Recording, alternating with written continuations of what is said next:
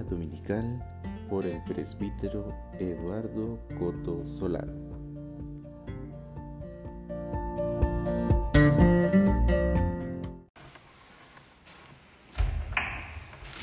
El Señor esté con ustedes.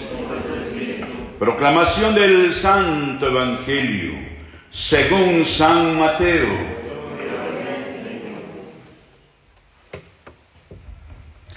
En aquel tiempo se reunieron los fariseos para ver la manera de hacer caer a Jesús con preguntas insidiosas en algo que pudieran acusarlo. Le enviaron pues algunos de sus secuaces junto con algunos del partido de Herodes para que le dijeran, Maestro, sabemos que eres sincero y enseñas con verdad el camino de Dios y que nada te arredra porque no buscas el favor de nadie. Pues, ¿qué piensas? ¿Es lícito o no pagar el tributo al César? Conociendo Jesús la malicia de sus intenciones, les contestó, enséñeme la moneda del tributo. Ellos le preguntaron, ellos le presentaron una moneda.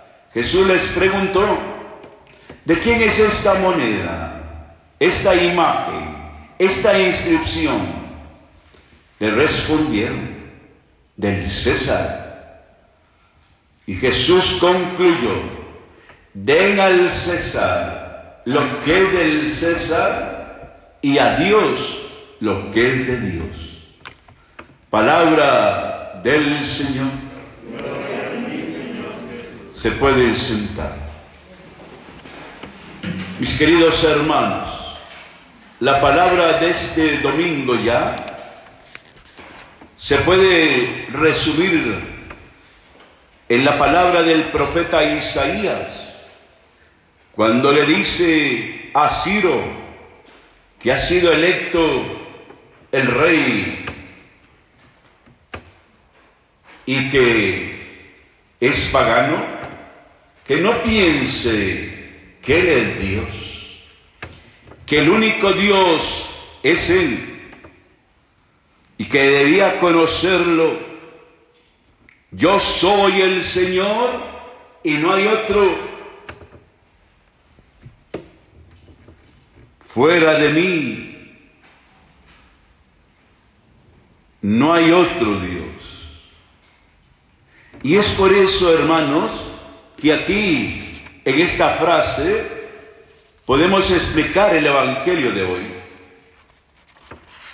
Hay mucha gente que agarra este Evangelio para decir que el Papa, los obispos, los sacerdotes, los diáconos, ni ningún laico puede meterse en las cosas de la política, que se metan solo en la sacristía o en el templo para orar. Eso se llama intimismo, se llama espiritualismo, porque todos nosotros, todos bautizados, Hemos recibido por parte de Dios desde el bautismo ser profetas, sacerdotes y reyes.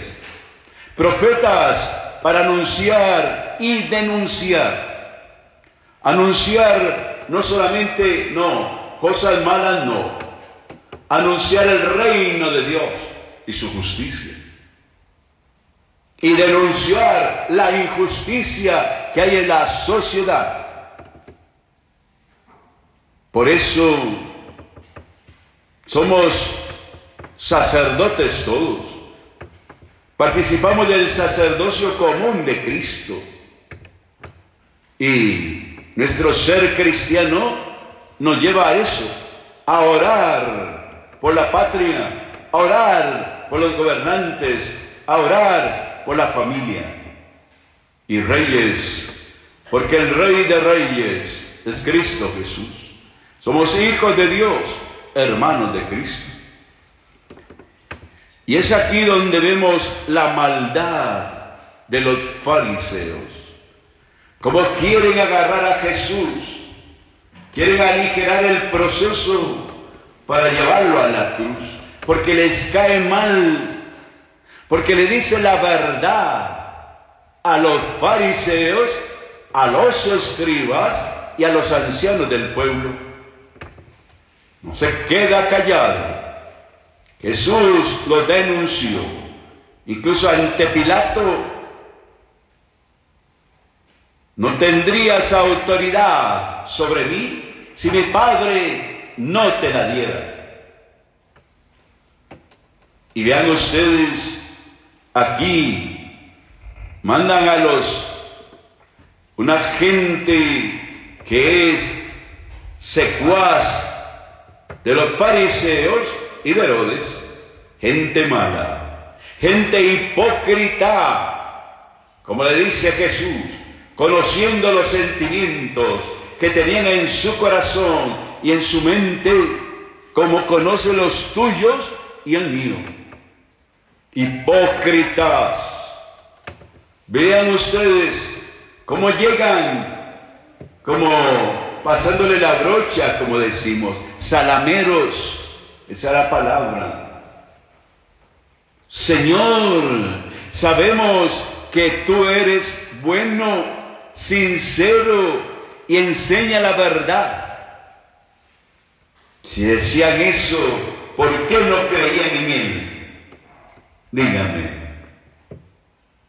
Si ellos sabían que aquel hombre servía a Dios, se proclamaba hijo de Dios y además era sincero, no le servía a nadie, le servía solo al Padre.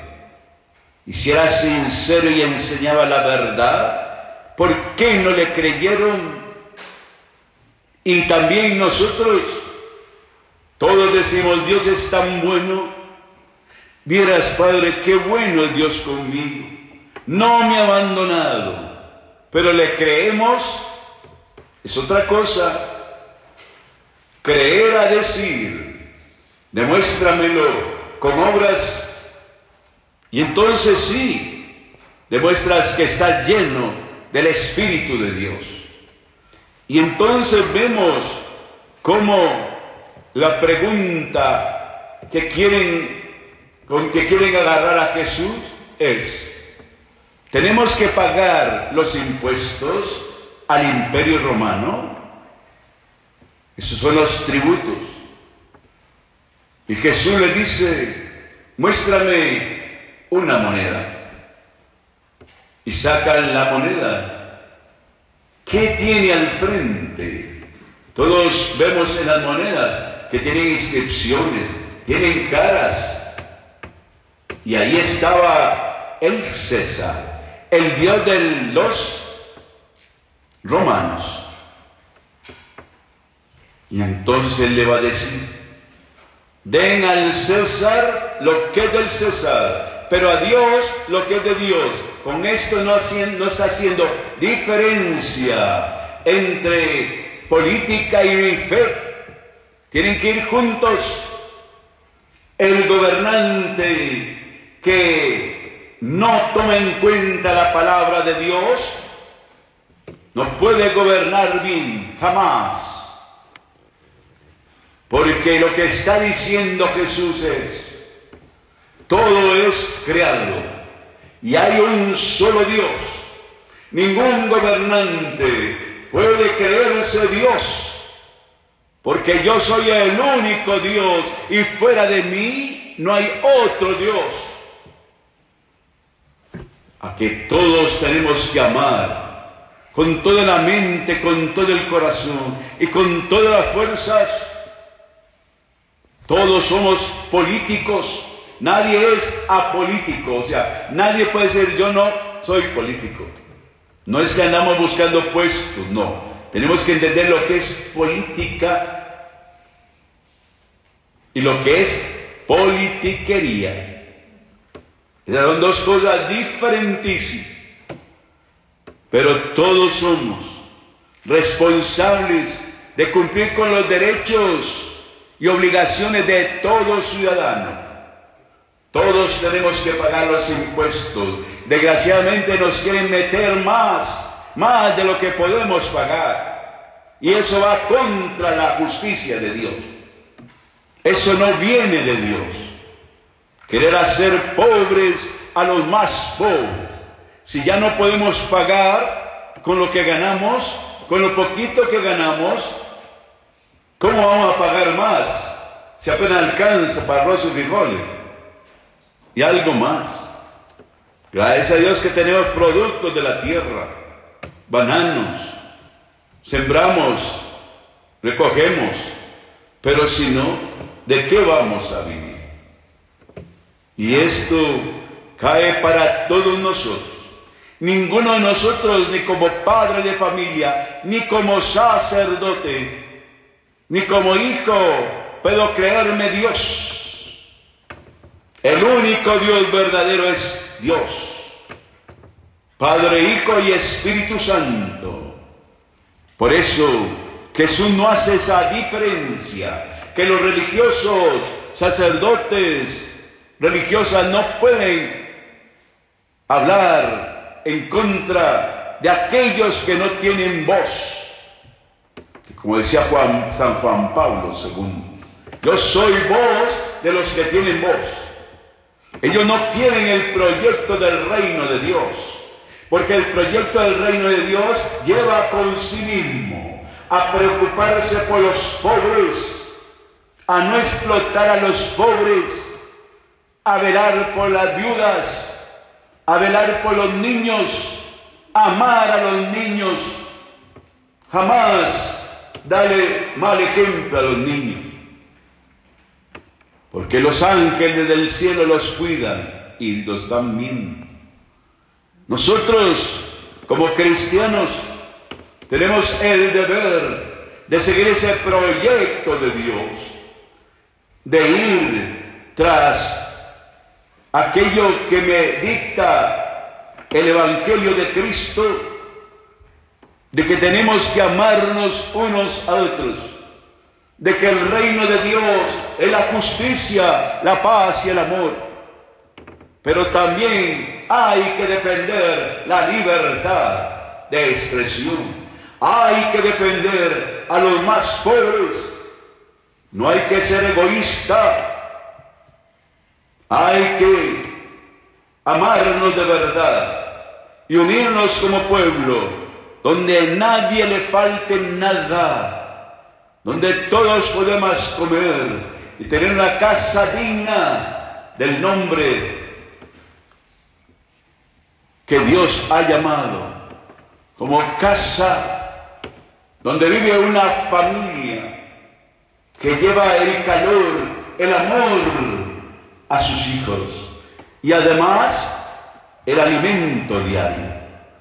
No podemos hacer lo que hacían los fariseos, explotar a las viudas, dejarlas sin nada, hasta les quitaban la propiedad. No es posible que en este mundo y en este siglo XXI se esté repitiendo lo mismo de hace más de dos mil años cuando vino Cristo y trajo un evangelio, una buena noticia, donde llama al hombre a la conversión, al amor por los hermanos y al servicio de unos por los otros. Amén. ¿Me entendieron?